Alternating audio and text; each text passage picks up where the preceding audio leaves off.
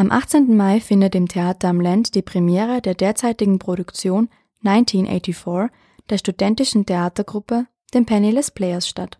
Seit bereits zehn Jahren besteht die ehrenamtliche Kulturinitiative an der Karl-Franzens-Universität. Mit ihren englischsprachigen Produktionen konnten sie sich gut in der Grazer Theaterszene behaupten. 44 Personen bilden derzeit das Team rund um die Inszenierung der zum Jubiläum gewählten Produktion 1984.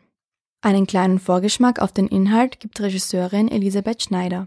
Ah, es geht eigentlich um Winston Smith, die langsam das Vertrauen in die Partei, die sie angehört, und die Partei, die auch das Land regiert, in dem sie wohnt, ähm, verliert und die sich dann aufbegehrt und rebelliert. Und was dann passiert und ob das jetzt gelingt oder nicht, sieht man dann im Stück. Die von George Orwell verfasste Romanvorlage erschien bereits 1949. Der Klassiker wurde seither im Englischunterricht nicht selten als Pflichtlektüre vorgelegt. Wieso sich die Penniless Players ausgerechnet für eine fast 70 Jahre alte Vorlage entschieden haben und warum diese immer noch zeitgemäß ist, erklärt Regisseur David Leersch. Wir haben uns für das entschieden, weil das jetzt eben ge genau zu der Zeit von Edward Snowden und den ganzen Überwachungsskandalen und Vorratsdatenspeicherung ein sehr aktuelles Stück ist und weil es ein, auch ein sehr zeitloses Stück ist. Und zum zehnjährigen Jubiläum wollen wir auch zeigen, dass wir, dass wir als Theatergruppe weiterhin bestehen werden und was ist besser dafür als ein wirklich zeitloses Stück, das schon ewig besteht eigentlich? Zeitgemäß, aber gleichzeitig zeitlos.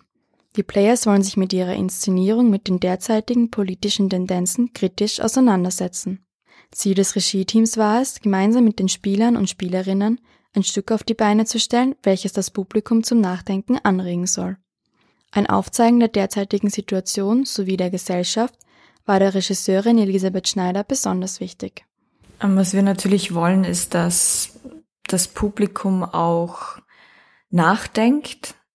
Ich glaube, es werden viele Sachen in unserem Stück so aus gesellschaftlichen Aspekten rausgelöst und präsentiert, dass eine Reflexion stattfinden kann. Und was wir wollen, ist, dass das Publikum natürlich darüber nachdenkt, darüber reflektiert und auch darüber reflektiert, dass solche Gegebenheiten nicht einfach hingenommen werden sollen, sondern dass dagegen eben rebelliert werden soll und dass dagegen eben auch gesprochen werden soll. Neben dem kreativen Prozess ist den Mitgliedern der ehrenamtliche Aspekt ihrer Arbeit besonders wichtig. Während jeder Produktion bestimmen alle Players gemeinsam, an welche Organisation die Einnahmen gespendet werden sollen. In diesem Jahr wird sowohl international als auch national gespendet.